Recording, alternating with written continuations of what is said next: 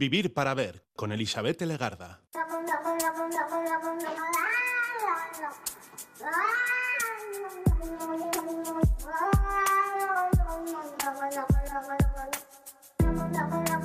Caixo, Gabón, ¿qué tal? Bienvenida, bienvenido a esta edición de Vivir para Ver en Radio Euskadi, Radio Vitoria, saludando de frente en estos primeros minutos al día 4 de enero. Con el ritmo recuperado, hoy primero vamos a fijar nuestra mirada y nuestro tiempo en un método de comunicación imprescindible para parte de nuestra sociedad. Hablo del braille. Hoy es el Día Mundial del Braille. Hoy recordamos este sistema alfabético de relieve que representa letras, signos de puntuación, números, grafía científica, símbolos matemáticos y música. Casi nada. Es una jornada que tiene como objetivo concienciar sobre la importancia de este medio de comunicación para todas esas personas, para todos vosotros que tengáis problemas de deficiencia visual o que seáis ciegas. A nivel mundial hay unos 36 millones de personas ciegas y hay 216 millones que tienen, que tenéis dificultades de visión moderadas o graves. Y para poder formaros, para poder acceder a la educación, para poder acceder a un puesto laboral, para vivir dignamente, el braille es una herramienta más que imprescindible. Lo sabéis bien, el resto de la sociedad todavía lo tenemos que aprender. Pero las Naciones Unidas consideró que es un valor básico que merecía su día y bueno, pues este es el establecido el 4 de enero. ¿Y por qué? ¿Por qué esta fecha? Bueno, pues porque fue el nacimiento, la fecha de nacimiento del creador de este sistema de escritura. Luis Brady se llamaba él, nació en 1809, en un día como hoy, 4 de enero, en Francia. Quedó ciego a consecuencia de un accidente laboral, perdón, de un accidente infantil en el taller de su padre y basándose en un sistema inventado por Charles Barbier de la Serre, reinventó este lenguaje que se basa en una matriz de ocho puntos en un principio, que luego ha pasado a tener únicamente seis puntos. Hay curiosidades sobre este sistema braille, sobre todo para los que no lo utilizamos, porque dicen, según algunos estudios, que las personas que leéis en braille, en la mayoría de las ocasiones no termináis de leer la palabra por haberla reconocido antes. Y que incluso las personas que pierden la vista de la edad adulta encuentran más fácil escribir que leer en braille. Y esto ocurre porque no tenemos tan desarrollado el sentido del tacto cuando somos adultos. No percibimos las letras con el tacto con tanta facilidad como lo hacen los niños. En 1710, en Jesi, en la provincia italiana de Ancora, nació Giovanni Battisti Pergolasi un compositor notable en el ámbito napolitano de su tiempo. Es el que nos va a poner el primer tema musical de Vivir para Ver. En su corta vida nos dejó una de las piezas musicales más destacadas de todos los tiempos. Alcanzó a componer el Stabat Mater más célebre de la historia. La compuso en 1730, en sus últimas semanas de vida, porque estaba enfermo de tuberculosis, sabía que iba a morir, y escribió esta partitura para soprano, altos solistas, violín 1 y 2, viola y bajo continuo, violonchelo y órgano. La obra se caracteriza el uso magistral de las disonancias que expresan un emotivo patetismo y que seguramente muchas personas ya reconocéis.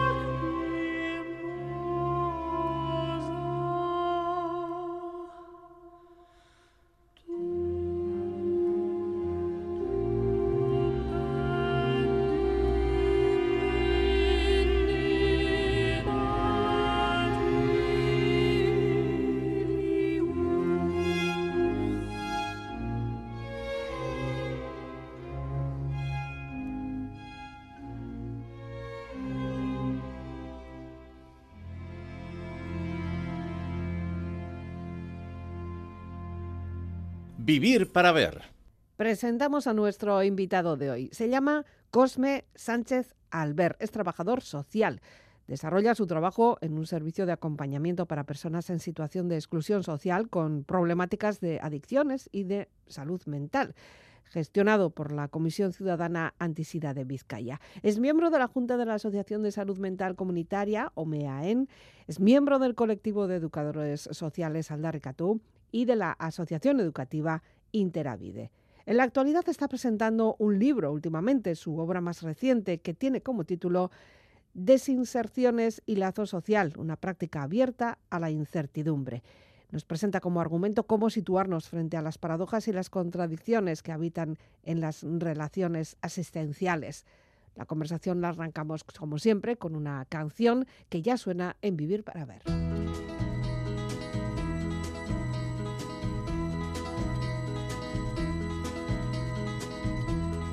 Everybody's talking at me.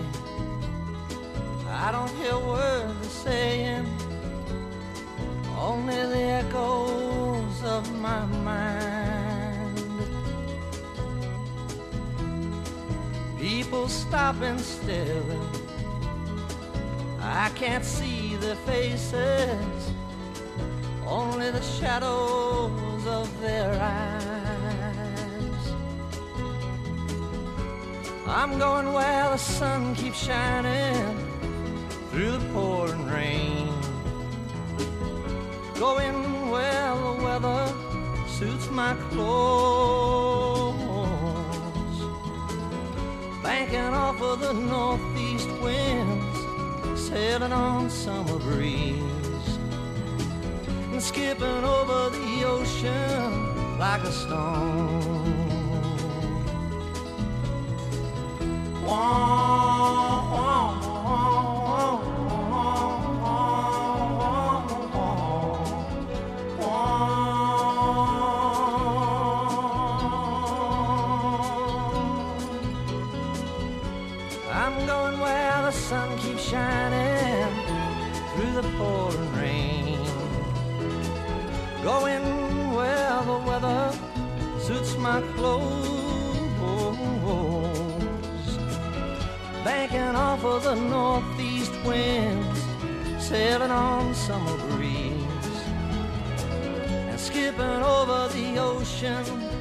like a stone.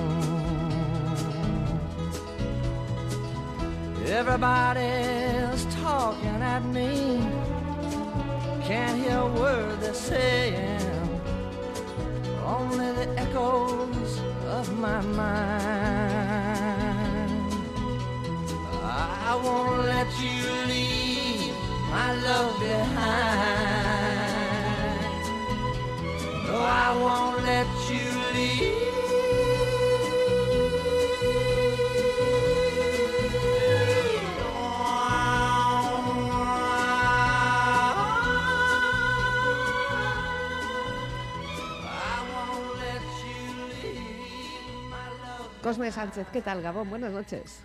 Hola, buenas noches. Un gusto estar aquí. Gracias por la invitación. ¿Por necesidades del guion, necesidades de la vida, necesidades de la actualidad? ¿O es que los psicólogos, psiquiatras, los lacanianos, los eh, psicopedagogos estáis todo el rato trabajando? Yo soy, sí, soy trabajador social y eh, participo de una orientación clínica de Hmm. psicoanálisis, como bien señalas. Eh, pero bueno, me dedico fundamentalmente a las prácticas sociales y bueno, estoy comprometido, como las personas que comentabas antes, y es verdad que eh, estamos en un, uh, momento donde las personas que nos dedicamos al campo de lo social, a la atención a las personas, también tenemos que hablar de ello, me parece, porque hay un punto ético fundamental, ¿no? Hmm. Y en una época de malestares, como lo son todas.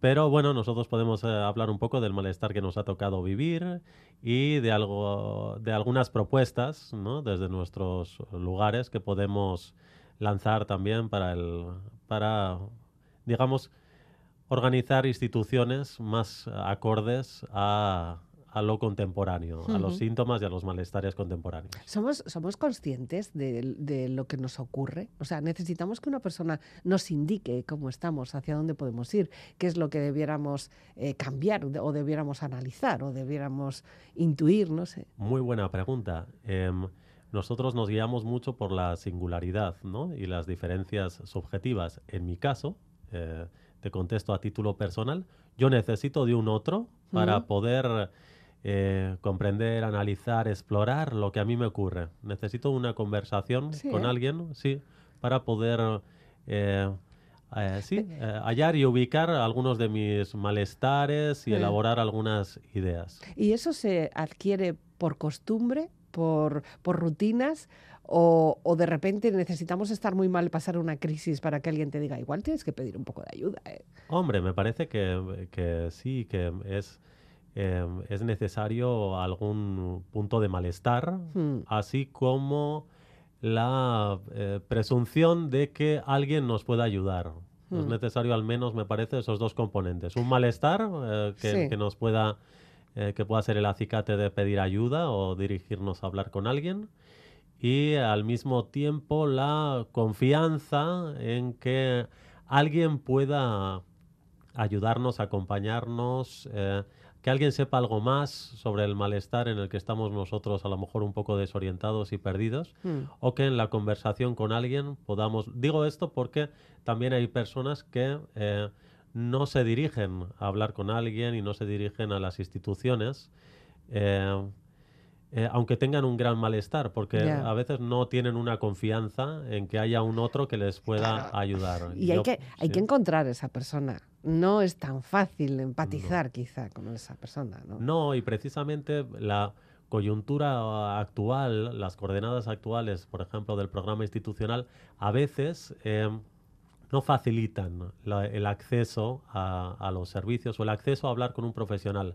Hmm. Entre otras cosas, a veces porque hay un, a veces un exceso de burocracia, por ejemplo, em, o, o bien porque los profesionales, los equipos profesionales no están em, lo suficientemente bien dotados Mm. eh, a nivel de, de estructura o de, o de, hablamos últimamente, ¿no? De los em, de las dificultades que hay en, en salud, ¿no? Mm. De médicos y demás, y las ratios tan, tan grandes y las citas eh, tan dilatadas en el tiempo, por ejemplo. Eso a veces puede ser un gran inconveniente para que alguien se decida a pedir ayuda, si no es en ese momento. Y encontrar mejor, la respuesta Sí. eh, y encontrarla pronto. En principio no, no es cuestión de estar esperando. Ujú. Bueno, Cosme, entiendo que tus estudios empezaron eh, al- así, ¿no? O sea, tú empezaste con una psicología, con una psiquiatría. ¿Cómo, cómo, cómo, cómo se uno se forma en esto? Ah, bueno, mi recorrido... O por directamente No, por, sí. una, por un esto social. No, sí, mi interés en lo social eh, siempre estuvo. ¿no? Mm. Se debe un poco a, a las, a algo de la transmisión eh, de mis padres. Mm. Eh, sin embargo, yo estudié, por ejemplo, en un primer tiempo la carrera de Derecho y en un ¿Derecho? segundo tiempo, sí, Ah, mira. la, la- el trabajo social. Y, eh, y en la actualidad me dedico a- al acompañamiento social a personas en situación de exclusión social. ¿Siempre ha sido algo que mm, tú estabas ya predestinado a hacer o poco a poco has ido tener, has tenido que ir descartando otras Sí, sí, opciones? sí, no, No, lo Para tenías nada, muy claro. para nada. No, no, no, para nada. No, no, Ah. no tenía nada claro. He tenido que, que pasar por muchas eh, eh, mu- di- di- diferentes itinerarios eh, formativos, laborales, eh, personales, hasta, hasta llegar a, a encontrar eh, este, este lugar Mm. eh, que sí, que donde yo un poco he podido desarrollar una cierta labor a nivel profesional y, y interesarme también por el trabajo de otras disciplinas, como comentabas, la psicología, el psicoanálisis, la clínica, y, y formarme en, eh, en estas otras disciplinas, porque me parece que hay una... eh, la, la cuestión fundamental ahora me parece que se va a jugar en, en los... eh, en, la- en las posibilidades de conversación entre diferentes disciplinas, Ujú. porque ahora ya no estamos en los tiempos de la institución única y más bien estamos en las prácticas en red. Y allí la labor de la pedagogía, las disciplinas de lo social, la psicología tienen que jugar un papel, pero de manera articulada. Ya. Eh, estamos a principios de año y muchas personas hacemos nuestro propio balance. Bueno, sobre todo lo hacemos por, por porque terminamos un año hace unos días, ¿no? En, Nochevieja. Y, y luego siempre tenemos esas nuevas propuestas para el nuevo año. Es, eh, normalmente no se cumplen, no sé si se cumplen o no, pero es sano hacerlo, lo debemos hacer. De vez en cuando tenemos que hacer un poco de balance, ¿no? Bueno, Sin hacernos trampa, eso sí. sí. Eh, yo no soy el indicado para responder a No. a- no, a los eh, cada uno tendrá que decidir si qué tipo de, de qué, qué le, qué le Hay todo tipo de tácticas. Sí. Hay personas que incluso lo escriben, luego lo guardan, lo, lo recogen el- a final de año, lo vuelven a leer para comprobar que esa lista quizá no la has cubierto. Sí, No sé hay yo. gente muy disciplinada. Sí. Eh, pero es sano hacerlo. No lo sé. No lo sabes. no lo sé. No lo podemos valorar. Si te vale, eh, sí. Sí, entonces eso, ¿no? exacto. Sí, sí. Me parece que sí, que lo que yo puedo decir es que se trata más bien, más que de soluciones universales, de soluciones particulares. Me parece que en, en nuestro eh, contexto, eh, me parece que esto es fundamental y yo puedo proponer esto. Mm, eh, que mm, se trata de cómo cada uno eh, eh, puede elaborar, construir su propio proyecto de vida ya. porque hay ciertas exigencias ¿no? en, el, en el discurso hegemónico, la salud, como comentabas, eh, haz deporte, eh, eh, consume. No sé, hay, hay muchas eh, cuestiones. El sujeto contemporáneo está atravesado por, por muchas exigencias y complicaciones. Así que me parece que- que hay que eh, tratar de establecer un cierto corte también con algunas de estas eh, Mm, eh, consignas, de estos eh, discursos un poco demasiado exigentes. Y sí, poder tener un tiempo para pensar cada uno en cuáles son sus Ya. intereses, necesidades y soluciones particulares. Sobre todo por, por parar un poquito esa sensación de que nos está llevando la ola, ¿no? Es decir, bueno, yo voy a ser ahora mismo la que va a controlar este tiempo, me lo voy a tomar para mí y vamos a ver qué hacemos hoy en este tanto de enero o, o en este tanto de diciembre, ¿no? Porque si no, la- la- el ritmo diario, la rutina nos va llevando muchas veces a, a no poder tomar esas decisiones de qué quiero cambiar, qué es lo que no me gusta, qué me gustaría cambiar. Sobre todo vienen por ahí, ¿no? Por los cambios favorables para nosotros. Bueno, el caso es que eh, la música puede ayudar mucho. Eh. Tú nos has hecho una Sí. selección musical, como todos los invitados que venís, cosa que os agradecemos de verdad, porque así disfrutamos también de la música, que está como un poco castigada en la difusión, por lo menos. Siempre parece que es un consumo particular el que nos ayuda con la música, pero es que la radio también es música. Y empezabas con ese Everybody's Talking de Nilsson, un clásico de verdad. Y efectivamente nosotros también estamos así hablando. Yo no sé por qué has elegido esta canción. Ah, eh, bueno, la conocí en la película, ¿no? Cowboy Ujú. de, de Medianoche con Dustin Hoffman. Sí. Y eh, bueno, recientemente la he vuelto a, a revisar esa, esa película y bueno, viene un poco a colación de lo que hablamos porque eh, eh, la película trata de dos tipos más bien desorientados Sí. en una ciudad, no saben muy bien cómo, cómo moverse, eh, transitan de un lado a otro pues, sin encontrar... eh, sin encontrar demasiadas soluciones, ni, ni- ni particulares ni institucionales, en una especie de tránsito eh, sin fin.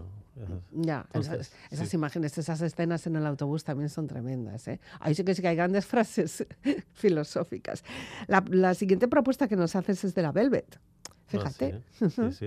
¿Y Sí, siempre me gustó. Sí, Sí. siempre me, me gustó la Velvet Underground. Y, y bueno, eh, son algunas de esas de las canciones que, que hizo Lou Reed, ¿no? En compañía de, de Nico y Mm. de otros integrantes de, de la Velvet. Bueno, siempre me parece que siempre son lugares que se pueden volver a visitar una y otra Mm. vez y, y que tienen un valor también eh, hoy en día. Es curioso porque en su tiempo fueron rompedores. En la actualidad casi podríamos decir que son clásicos. No sé si a ellos les hubiera Sí. gustado de- denominarse como Sí, clásicos, pero Sí, bueno. sí, es una cuestión de tiempo. Sí, sí. Y de la misma manera que es clásico Quentin Tarantino. Sí. y en su tiempo fue lo más revolucionario, ¿no? Pues disfrutamos de la música. I'll Be Your Mirror es la canción que nos propone hoy Cosme Sánchez.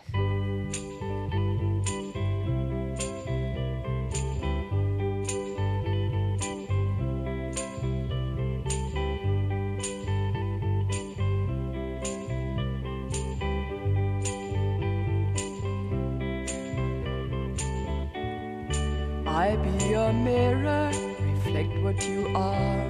In case you don't know, I be the wind, the rain, and the sunset, the light on your door to show that you're home. When you think the night has in your mind, that inside you're twisted and unkind. Let me stand to show that you are blind. Please put down your head. I see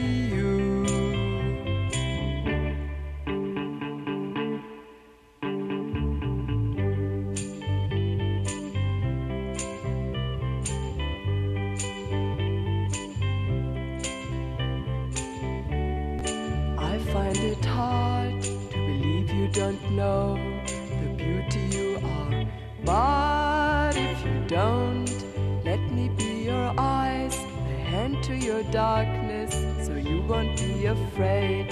When you think the night has seen your mind, that inside you're twisted and unkind. Let me stand to show that you are blind. Please put down your hands, cause I see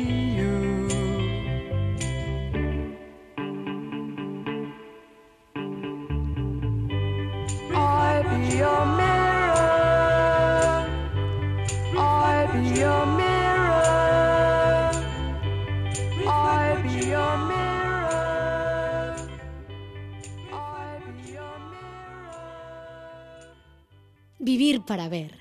Con Elizabeth Legarda. Entre todas las actividades que realizas, Cosme, eh, una de las más recientes ha sido la publicación de un libro, de hecho casi casi has prácticamente despedido el año 2002, 2022 con, con un libro que Sí. se titula Desinserciones y lazo social, una práctica abierta a la incertidumbre. ¿Te cuesta mucho elegir los títulos de los libros?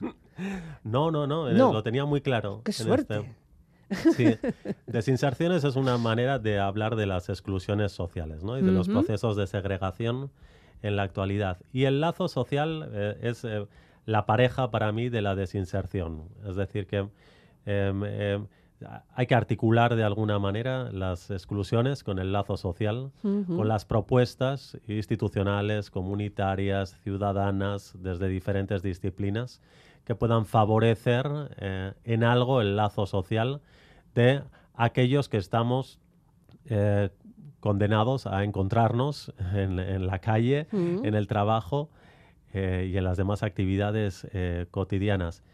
Y bueno, yo, yo me dedico a este campo de la atención a personas en situación de exclusión social, sin hogarismo, y precisamente a tratar de romperme la cabeza para intentar eh, generar espacios de acogida y de promoción del, lazo y del vínculo social. Bueno, explicado así parece muy lógico, parece muy práctico incluso eh, y evidentemente muy, muy solidario, muy social. Eh, una parte en la que tú trabajas, como dices, de una forma activa y lo que supone una práctica. Palabra práctica en vuestro léxico no es lo mismo que lo que podamos tener nosotros así en la calle, ¿no? Eh, eh, muy, muy buena pregunta. Sí, sí. De, de hecho, mi, mi propuesta más fundamental es alrededor de la práctica. Práctica. Sí, es, eh, si bien necesitamos los cuerpos teóricos eh, y es necesaria una orientación técnica, luego hay otra dimensión que es la de la práctica.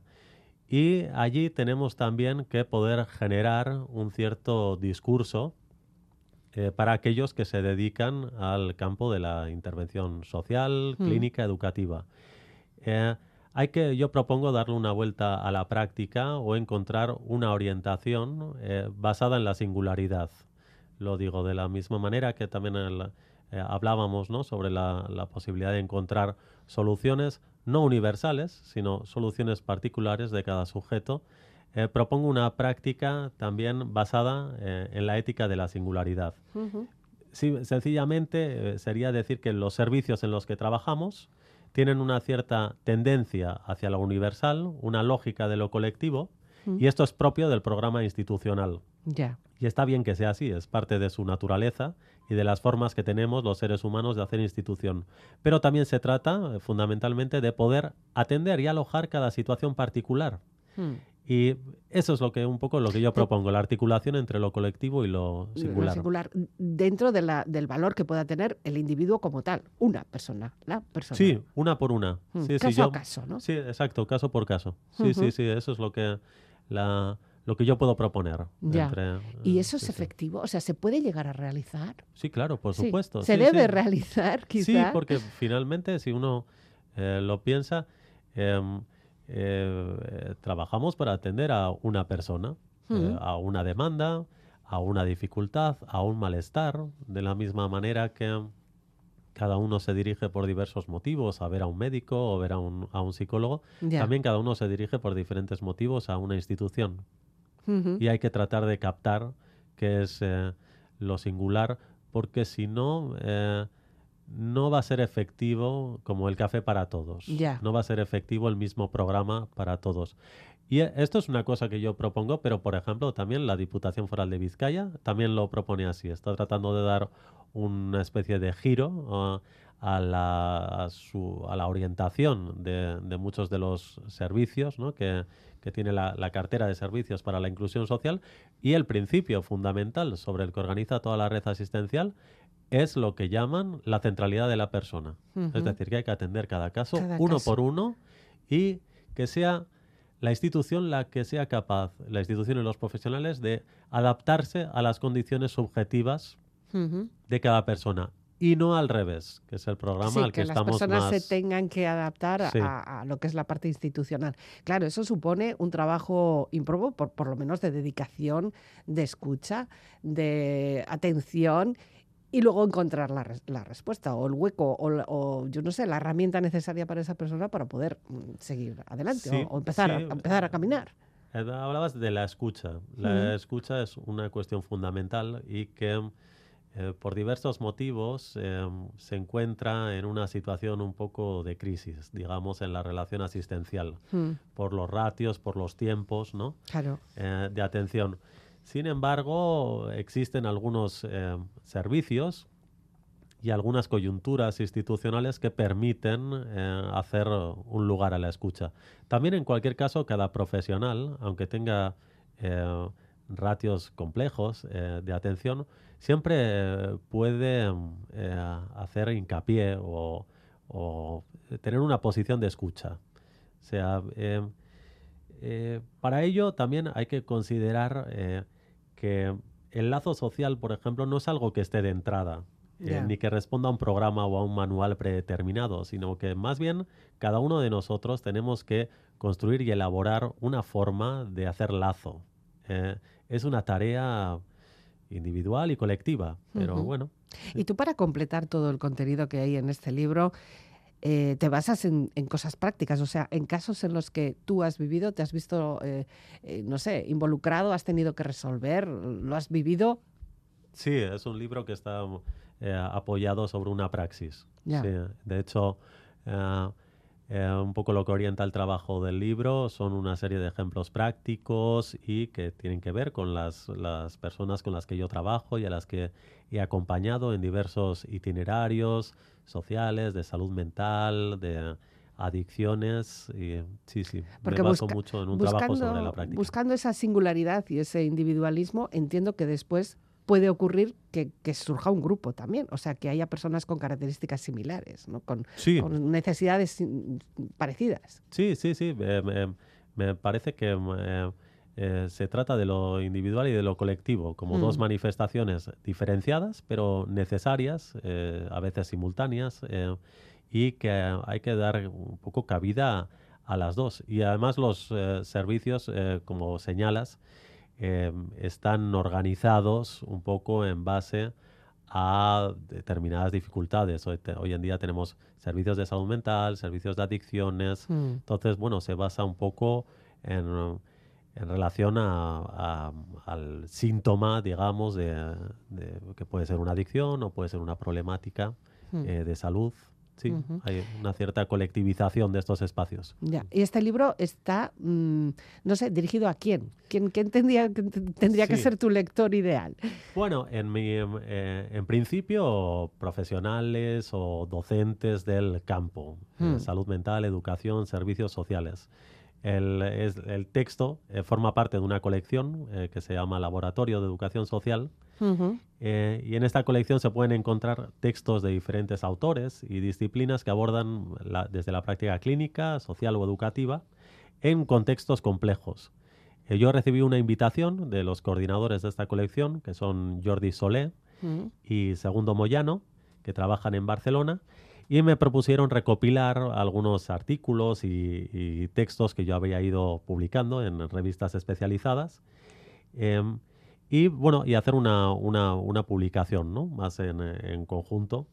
em, de lo que yo, algunas de las cuestiones que, que proponía. Y sí, bueno, fundamentalmente yo me dirijo a gente del, del campo, sí, Ujú, de- de lo educativo. Bien, bien. Hace falta tener eh, de la información también, o sea, es, es evidente, no se puede trabajar del aire. Más música, Kiko Venenos, la siguiente propuesta, con este blues de, de Memphis. ¿También te gusta, Kiko? Sí, es una canción además de Bob Dylan. Mm, Eh, sí, siempre me, me gustó mucho eh, Bob Dylan, eh, sus letras y eh, el folk americano. Y bueno, luego encontré a, a Kiko Veneno de manera casual y me pareció un tipo muy divertido. mm. Y, y realmente tiene canciones muy, muy buenas. Sí, divertido, que parece que está de chanza, pero, pero así las tira, ¿no? Sí, sí, también tiene letras eh, profundas. Es como hace una especie, ¿no? De, de simplicidad y de, pero los- sus letras tienen mucha chicha. Sí, sí.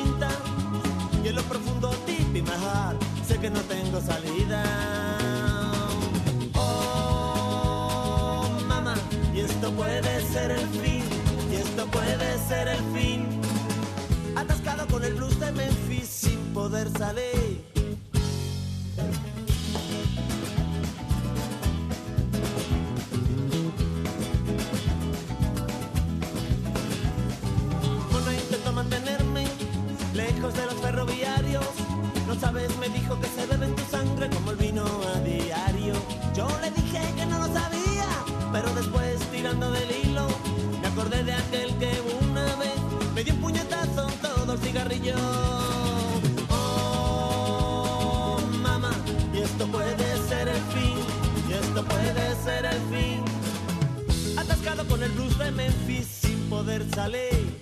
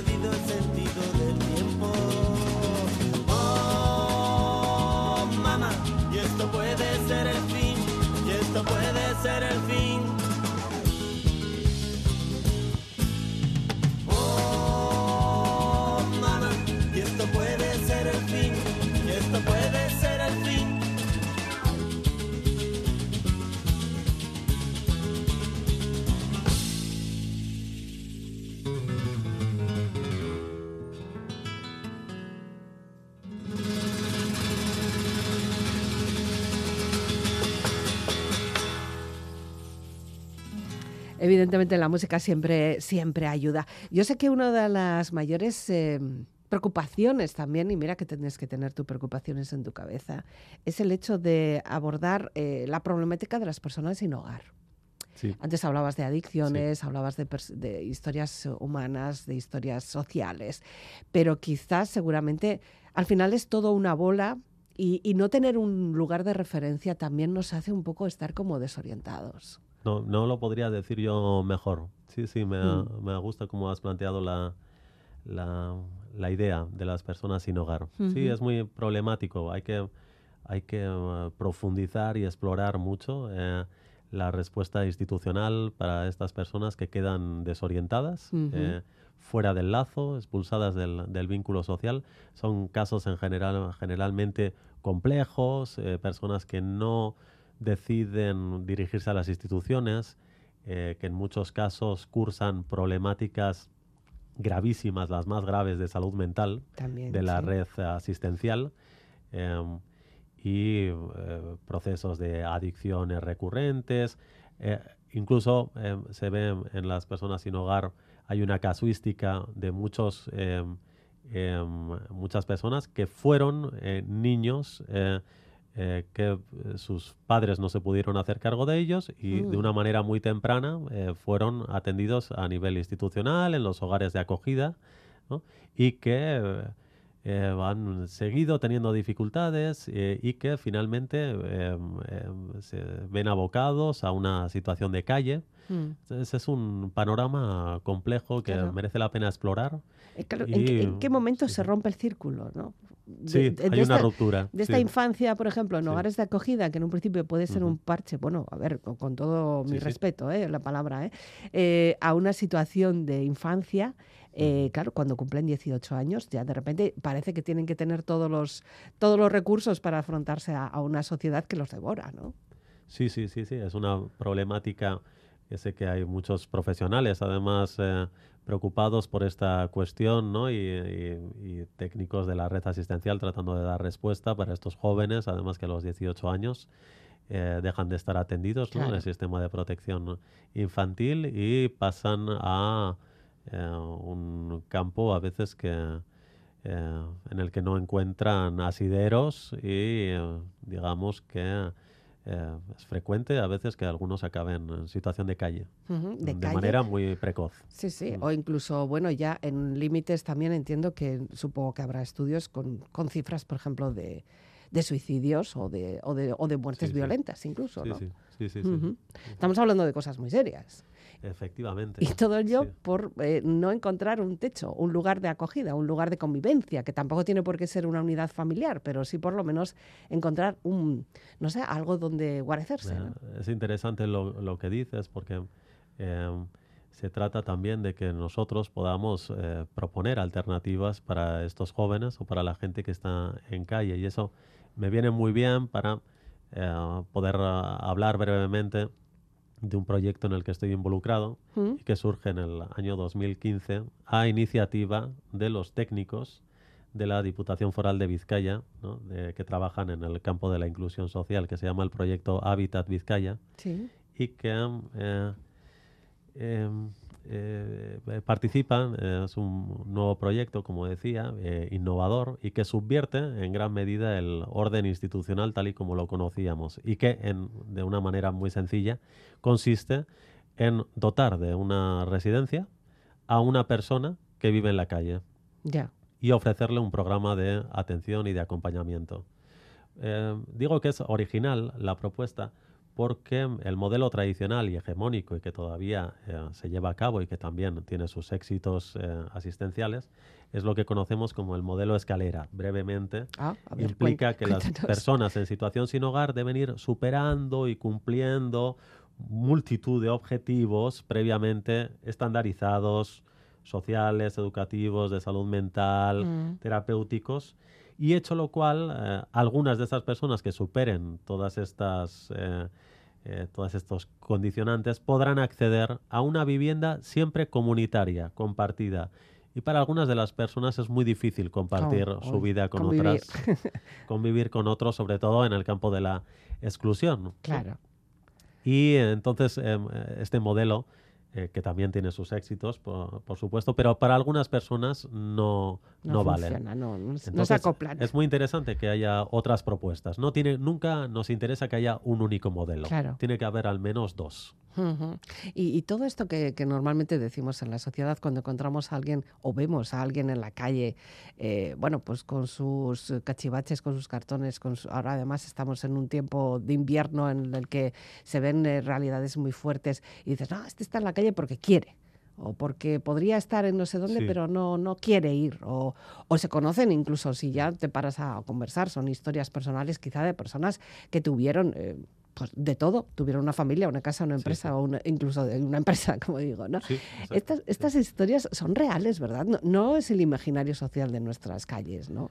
Sí, sí, sí, sí. em, es muy, ah, me parece que sí, que todos conocemos a, a gente que, que vive en la calle, ¿no? Que están, no hay más que darse un paseo por la Gran Vía. Mm, Y siempre O- están en los mismos huequitos. Sí, eh, ca- hay, cada uno también eh, a encuentra su veces eh, espacio. encuentra exactamente. Sí, sí, todavía eh, todavía eh, em, hay espacios en, Hmm. las ciudades donde uno puede vivir y, y dormir eh, y organizar su, su vida y eh, son eh, son me parece que hoy en día ante la pre- las ciertas precariedades no Eh, eh, cualquiera de nosotros también puede en un momento dado eh, tener muchas dificultades en el Hmm. vínculo social para sostener un trabajo para sostener una vivienda y eh, sí es parte de la vida cotidiana de las, Ujú. de las ciudades y eh, hay que hacerse cargo y proponer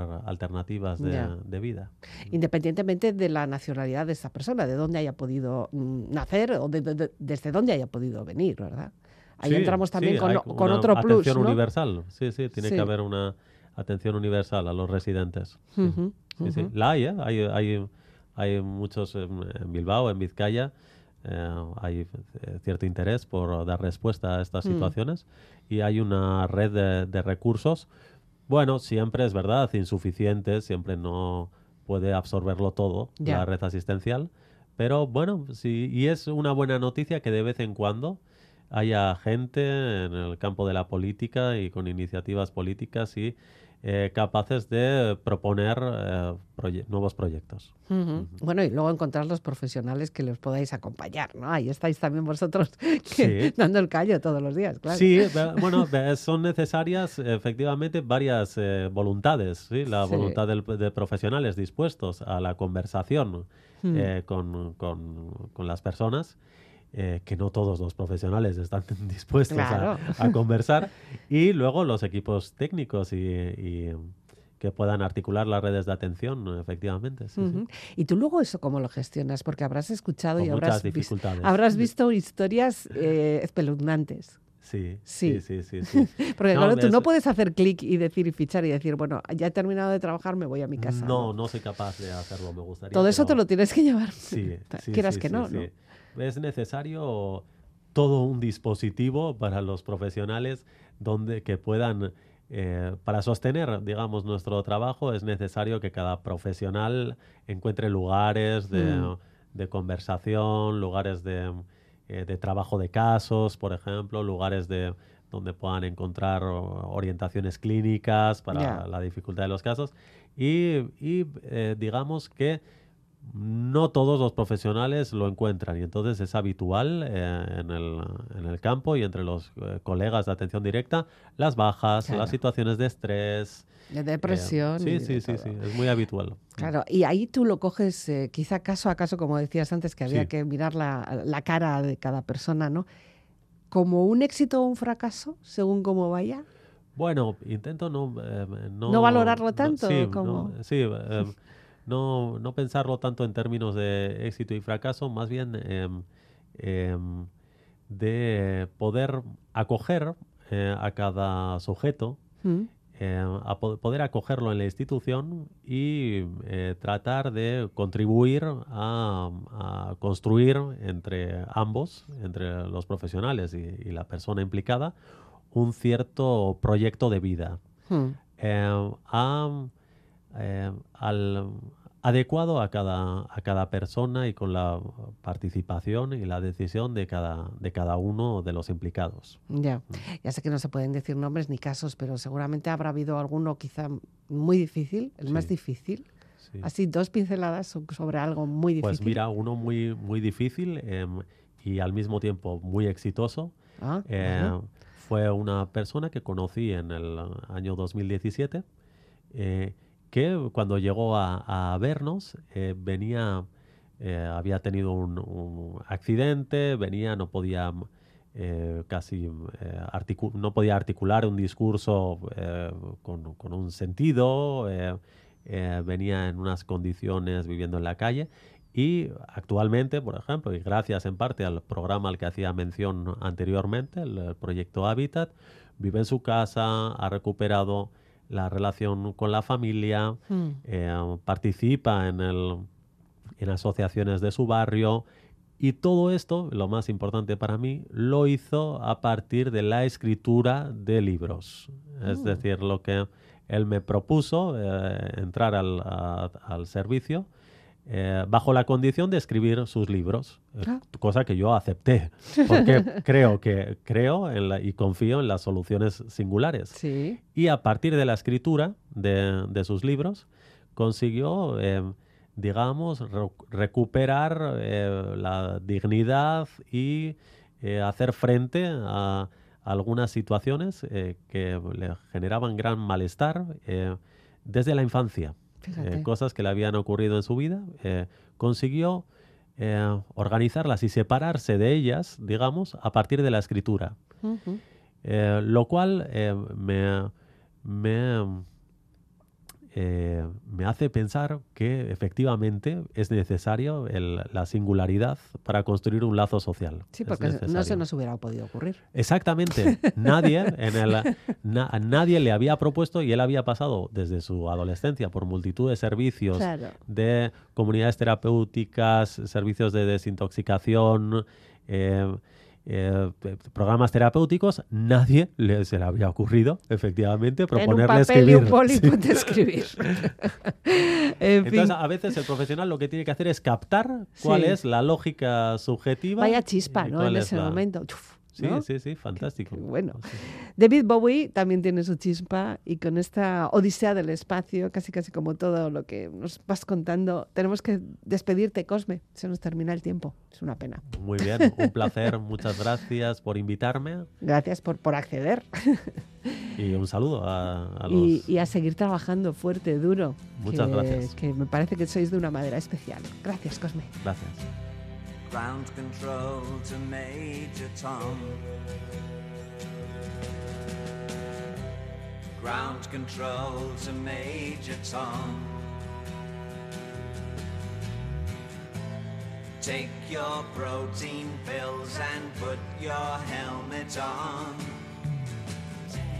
Ground control to Major Tom. Seven, six. Commencing countdown engines on. Three, two, check ignition. Y así a punto de llegar a la una de la madrugada del día, tenemos que terminar este Vivir para Ver.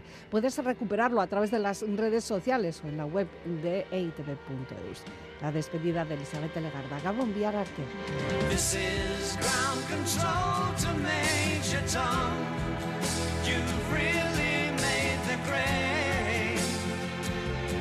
And the papers want to know whose shirts you wear. Now it's time to leave the capsule if you dare. This is Major Tom to ground control. I'm stepping through the door. And I'm floating in the most peculiar way. And the stars look very different